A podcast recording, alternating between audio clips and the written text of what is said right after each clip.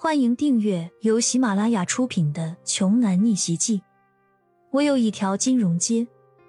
作者：山楂冰糖，由丹丹在发呆和创作实验室的小伙伴们为你完美演绎。第三十二章，那些一心想巴结张志恒的人又开始煽风点火起来了，一个接一个说道：“李希，快过去啊！”是啊，李欣，张少能看上你是你的福气啊！你难道真想和这种绿毛龟一起生活吗？别再端着架子了，赶紧去伺候张少吧，以后才有好日子过呀！现在李欣整个脑子都是混乱的，他只是想给自己的舍友过一个普普通通的生日，怎么会变成这样的情况了呢？他真的搞不懂了，这个世界到底怎么了？大家都是同学啊！见李欣还不过来，张志恒更气了。老子就不信今天还治不了你个贱人了！张志恒眼中的寒芒宛若利剑，刺向李欣，凶狠的说：“贱人，你要是再不过来的话，我一定会把你卖到非洲去！”一听到这里，李欣吓得脸色发白，惊恐的看着张志恒，他不敢再不听话了。真的惹恼了张志恒，自己被卖到非洲，那比死还要可怕。而除了自己会遭殃，父母和骄阳哥也肯定都会受到牵连。李欣流着泪准备过去给张志恒陪酒，见到李欣终于顺从了，张志恒露出了笑容。庞敏和钱宇也是得意的微微翘起了嘴角。今天他张志恒就要让所有人看到。名牌大学里的清纯校花是怎么给富家少爷陪酒的？不少人已经拿出手机，开始准备拍照录视频了。突然，李欣看到一个黑影从身边闪过，紧接着，一脸淫笑的张志恒便整个人飞了出去。所有人的瞳孔都聚焦在了骄阳的身上。没错，就在刚才那一瞬间，是骄阳踹飞了张志恒。骄阳像一杆标枪一样屹立在台上，眼神是前所未有的冰冷，看着台下的众人说：“李欣当你们是朋友，是同学，他才高高兴兴的来参加这个派对的。可是，你们是怎么对待他的？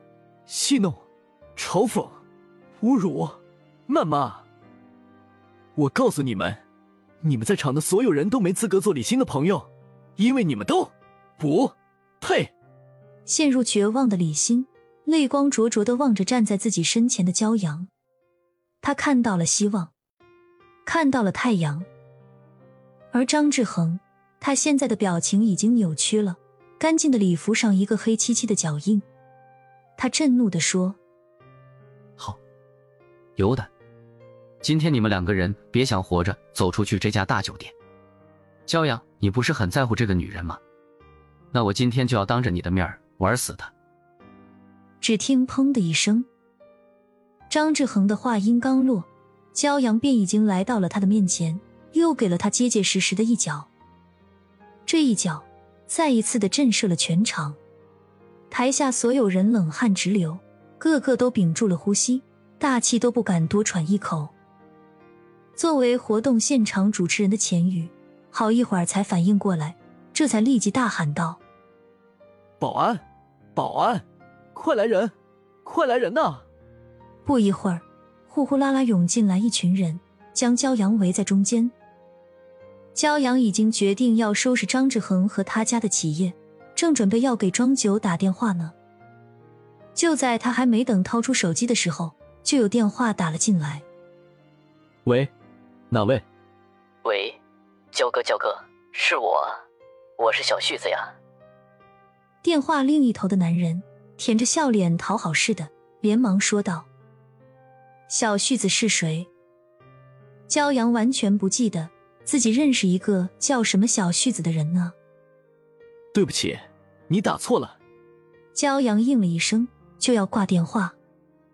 电话那边的小旭子连忙焦急的说：“别别别，是我，我是冯昌雪，我爸是冯海明。”上一次被焦哥教训了一顿之后，我决定痛改前非，跟着您混了。您现在在哪儿？我去给您和嫂子赔礼道歉。焦哥，请您相信我，我是真心实意的。原来是冯昌旭啊，小旭子，这家伙还挺会给自己起昵称的。骄阳想了想，对冯昌旭说：“我在凯悦大酒店，不过现在我有点忙，正和一个叫张志恒的起了点小冲突。”骄阳一边说着，眼角的余光瞥了一眼张志恒和他派来的一群恶棍打手。什么？张家那小子居然敢得罪您，他真是有眼不识泰山呢！您别急，我马上到。说完，冯昌旭就挂断了电话。